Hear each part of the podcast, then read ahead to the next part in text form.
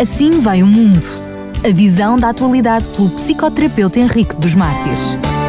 Estamos de volta para mais um programa Assim vai o mundo com o Dr. Henrique dos Mártires. Mais uma vez, Dr. Henrique dos Mártires, bem-vindo.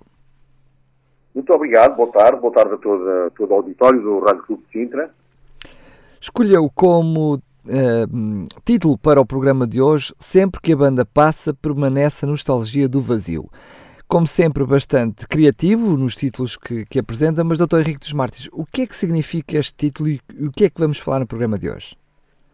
Ora bem, na realidade, o programa de hoje, como aliás vamos uh, rapidamente constatar, é uma consagração ao sentimento de tédio. Para esse efeito, aproveitei os versos líricos da canção do Chico Buarque da Holanda, a gente conhece a banda, e assim servi de moto ao desenvolvimento deste tema. A banda ganhou o seu espaço levando, como bem disse Carlos Drummond de Andrade, o amor como vacina contra o feio, o errado, o triste, o mau, o absurdo. E, a da, e da existência também que traduz bem o que os portugueses vivenciam ou vivenciaram na época da ditadura. No dia 25 de abril de 1974, estava eu de serviço no Hospital Militar na cidade de Lourenço Marques, quando recebemos ordem de permanecer nos quartéis devido a uma revolução militar em Lisboa e que culminaria com a queda do regime ditatorial vigente. Nessa época, só me faltavam alguns dias para terminar o meu tempo de serviço obrigatório, ou seja, no final do mês de abril, e por causa desse acontecimento só pude sair oito meses depois.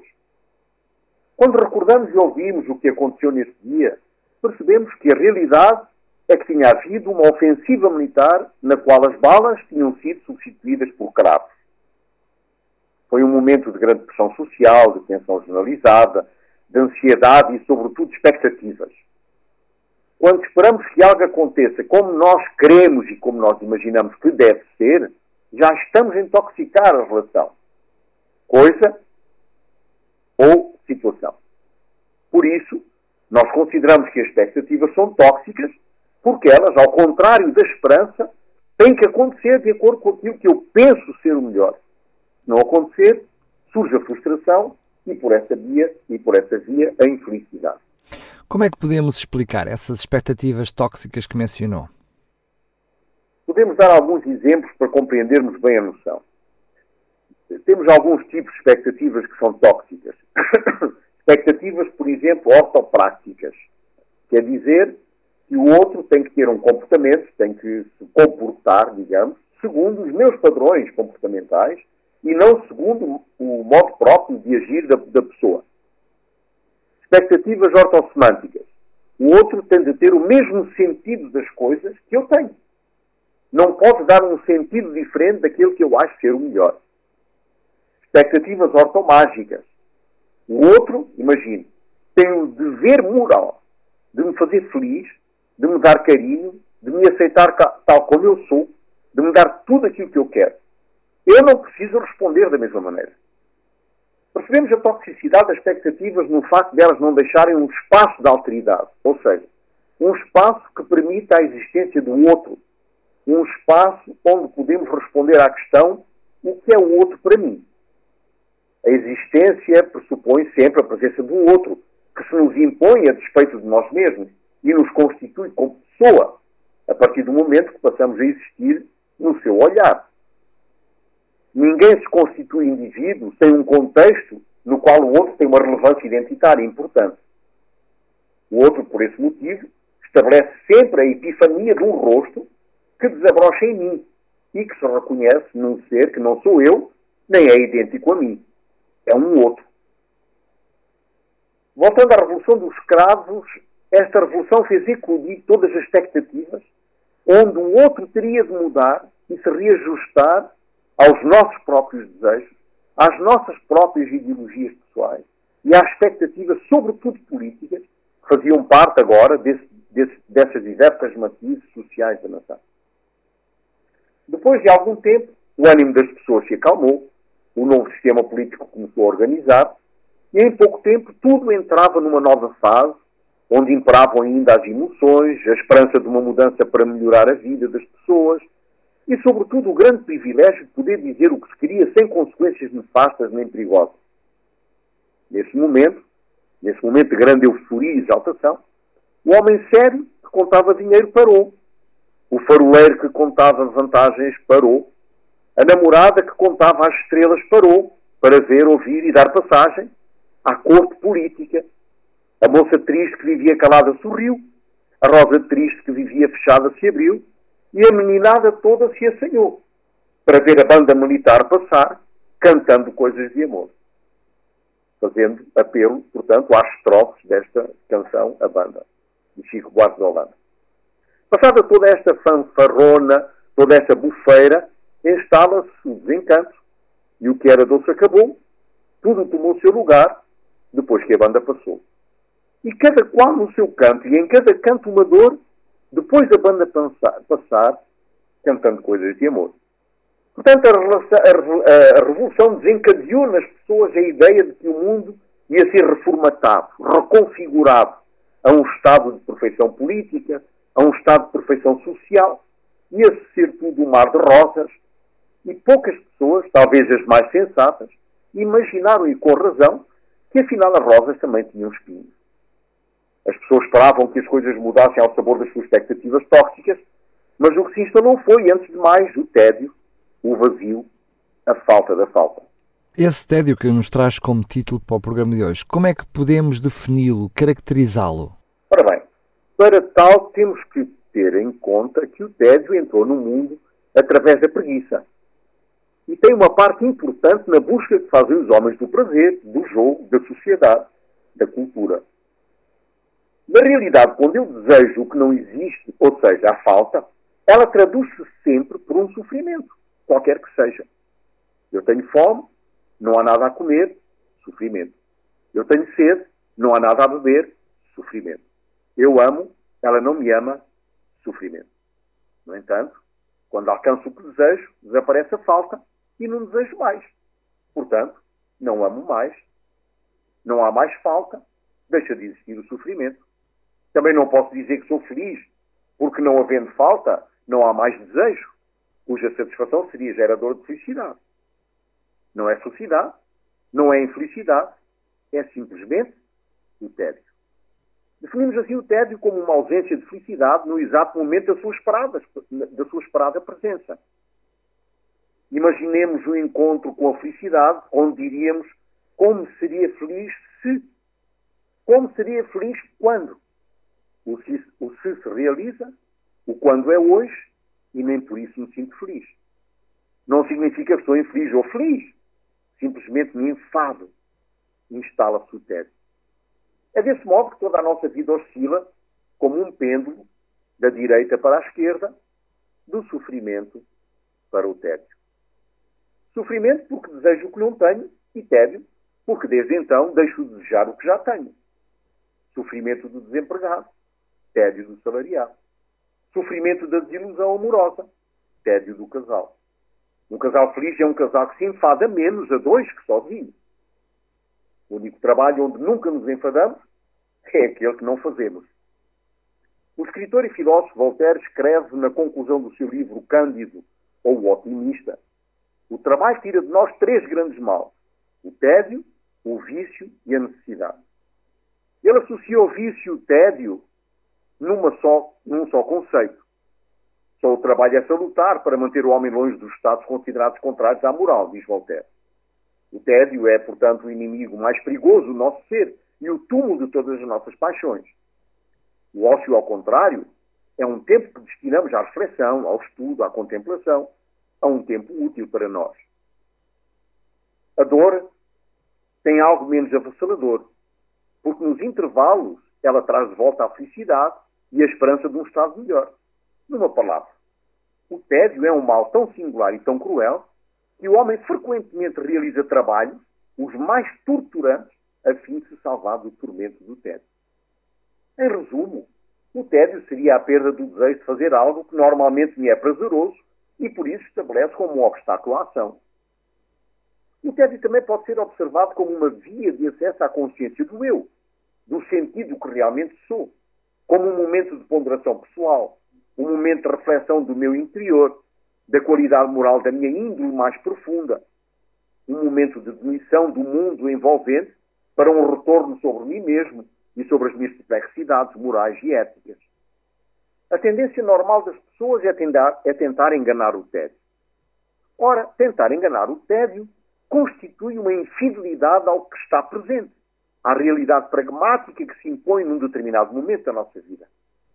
É impedir a expressão do espaço consciente de quem eu sou, como sou, quando sou e quanto sou. E que nem sempre traduz um elan de fazer alguma coisa para se sentir ser, que não tem forçosamente necessidade de fazer alguma coisa para provar que é. E que por não suscitar o desejo de fazer seja o que for para ser, o que se é, não se constitui motor de uma pulsão de ação. É necessário perceber que, na realidade, o que se enfada é unicamente o nosso mental. Aliás, o tédio é um preâmbulo à relação com o outro através de si mesmo. O tédio do depressivo, por exemplo, é o melhor preâmbulo para a descoberta de si mesmo. O grande drama é que as pessoas procuram, com a melhor das boas vontades, evidentemente, desviar essa, depressão da sua própria depressão. Pensar que o deprimido está reprimido da vida é um erro. Ele está sufocado de não, da não-vida. Quando o deprimido fala que não quer mais viver, não está forçosamente a falar da existência como tal, mas de um certo modo de existir que o faz sofrer. Do mesmo modo, não nos entediamos da vida, mas da qualidade da vida que levamos. Desse vazio que elimina a esperança e que abraça a angústia. Dessa tentativa de reanimar o asfixiar da ação, do fazer e deixar-se estar calmamente sentado em cima do vazio e viver o tédio como algo que se impõe e contra o qual não vale a pena lutar. Aliás, o tédio não é senão uma porta de entrada para tudo aquilo que é sentido como um vazio da ação a efetuar, vazio de simulação e de manifestação. De facto, o que permite centrar a nossa atenção sobre a condição de que num determinado momento nos sentimos enfadados é de, é de aceitarmos esse estado como algo que é simplesmente uma via de acesso à plenitude e não forçosamente algo negativo. A maior liberdade que podemos considerar é descobrir que existo, que sou o que sou, sem ter de fazer o que quer que seja para provar que sou. Em resumo, o tédio abre a possibilidade de me concentrar não no fazer, mas no ser. Quando estou no agir, não posso descobrir o espaço no qual eu sou, o espaço onde aparece, no meu consciente, tudo aquilo que se passa à minha volta e deixar-me impressionar por isso. Quando vivemos a percepção do tédio, é porque estamos no, no peristilo do templo da nossa presença existencial. De podermos apreciar um tempo da nossa existência onde não, onde não existe nada que possa distrair-se de mim. Nada desvia a minha atenção de mim mesmo, nesse momento. Quando na vida surge um determinado vazio interior, caracterizado pela ausência de qualquer rochedo sensorial ou relacional, então posso estar à escuta da minha criança interior. O tédio permite o reencontro connosco mesmo, o reencontro com esta criança interior, uma criança espontânea ou uma criança mal adaptada. Nos encontramos com Jesus, por exemplo, e levava os homens a centrarem a sua atenção sobre eles mesmos e desviar a atenção dos outros. Diz em Mateus 7, 3 a 5. E por que reparas tu no argueiro que está no olho do teu irmão e não vês a trave que está no teu olho? Ou como dirás a teu irmão, deixa-me tirar o argueiro do teu olho, estando uma trave no teu? Hipócrita, tira a primeira trave do teu olho, e então cuidarás em tirar o argueiro do olho do teu irmão. Ou ainda, noutro texto, onde Jesus dirige ao ser humano e o leva a centrar sobre a sua condição interna, sobre o seu âmago, a sua índole, o seu estado de tédio interior. E lemos em Lucas 11, 34 a 36. São os teus olhos a luz do teu corpo. Se os teus olhos forem bons, todo o teu corpo será cheio de luz. Porém, se os teus olhos forem malignos, todo o teu corpo estará tomado pelas trevas. Ou seja, se o teu interior for maligno, todo o teu corpo estará tomado pelas trevas. Se, se o teu âmago, se a tua índole, se, se, se, se esse teu estado de tédio interior, o ser humano sente sempre um desejo permanente de interpretar a intimidade dos outros, de entrar na esfera íntima e pessoal dos outros, e por essa razão, a se ver nessa intimidade, e que constitui uma alteridade falseada pelo nosso julgamento, que não é o outro senão o julgamento da nossa própria consciência, cauterizada pela teimosia de permanecer no fazer, no parecer e raramente no ser. Enquanto vivermos na nossa linha isométrica, será irregular. com altos e baixos, com momentos de exaltação e outros de depressão.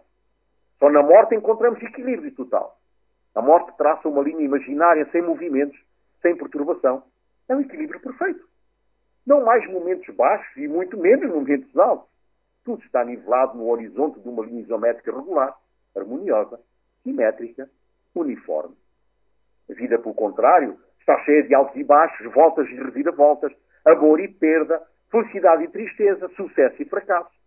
A vida nos transporta para alturas extremas, picos e cimeiras, e ao mesmo tempo nos leva a experimentar os desencontros, os momentos baixos e a negação da própria vida. Muitas vezes pensamos que o sucesso é uma linha aritmética crescente, mas cedo reconhecemos que a vida não é aritmética, ela é logarítmica.